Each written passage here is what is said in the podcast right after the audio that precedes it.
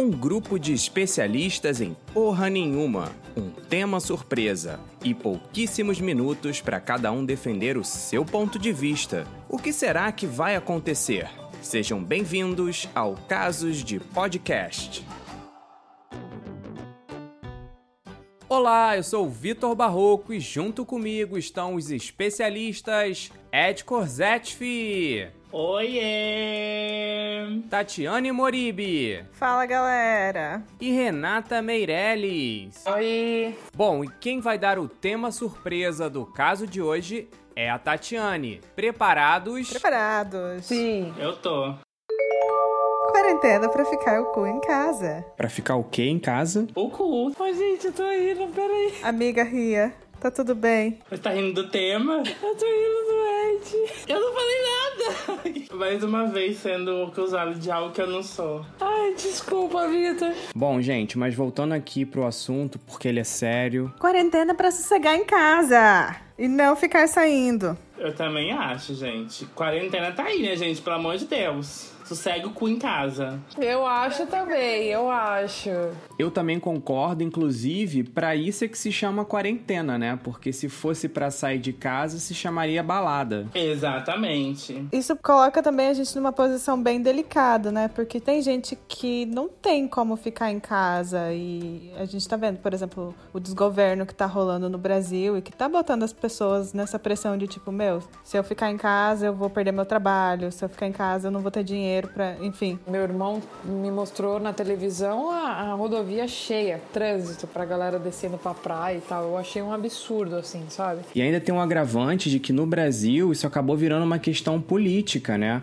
O governador de São Paulo, por exemplo, João Dória, agora ele está sendo taxado de comunista só porque ele está seguindo as regras da Organização Mundial de Saúde. Se a gente tem a consciência que a gente pode ficar em casa, por que, que a gente vai entrar numa luta dessa política, né? E é o problema do extremismo, de novo, gente. E aí vira essa grande loucura, porque também a gente não tem um representante que, né, a gente já sabe, né? Então fica difícil. Ele realmente levanta uma bandeira totalmente contrária, né?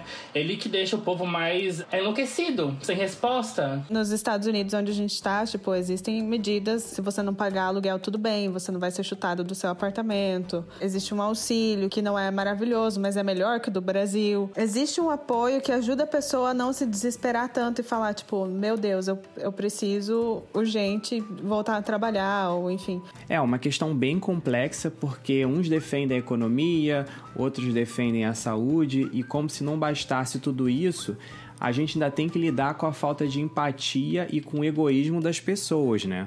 A própria Pugliese, ela pegou coronavírus e você vê como é um pensamento egoísta. Já falou, ah, beleza, tô curada, já passou, então beleza, já posso seguir em frente. E aí já tava tocando terror, fazendo festa e tudo mais. A gente tem o presidente, né, que seria o, o representante principal, e tem essas pessoas também que têm o poder de influência na população e aí vão lá e fazem isso, sabe? Aí indigna o cara que tá lá, que precisa trabalhar para comprar arroz e feijão, ele vai falar, não, eu não vou ficar em casa se, tipo, meu, a galera tá fazendo festa, entendeu? Então é difícil. É muita desigualdade no Brasil e isso você vê que afeta em tudo, afeta na comunicação. Acaba que a gente fica sem argumento. A gente tem também a questão das fake news, né? Porque isso atrapalha muito no combate ao vírus.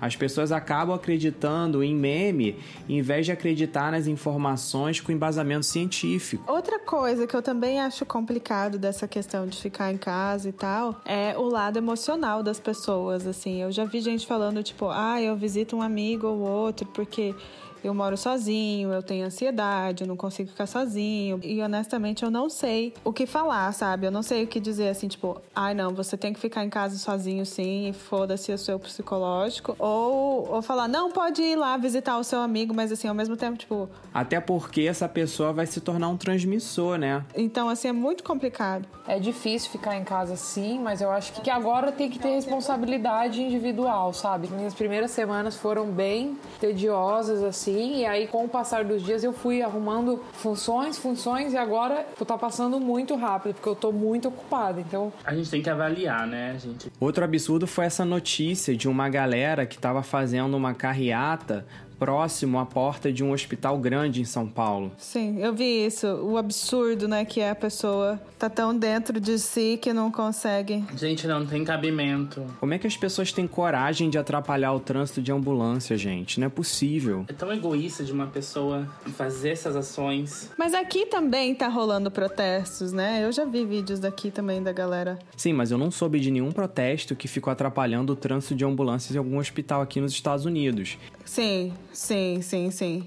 E eu também não vi nenhum profissional de saúde ser atacado como aqueles enfermeiros que estavam fazendo um protesto pacífico em Brasília e foram agredidos por dois bolsonaristas. Quer dizer, as pessoas chegaram ao ponto de agredir aqueles que vão salvar a vida delas. Olha a loucura. Eu acho que isso também vem de uma convicção de assim, a gente tem hoje uma medicina avançada e né, tanta coisa, e aí você pensa tipo, ai ah, não, mas qualquer coisa eu vou pro hospital e vai ficar tudo bem. Mas não é bem assim, sabe? É super invasivo toda a questão dos ventiladores e tal, então assim, é péssimo. Tem a questão também no colapso da saúde, né? Não importa se você tem um plano de saúde ou não, você não vai receber atendimento porque vai faltar leito.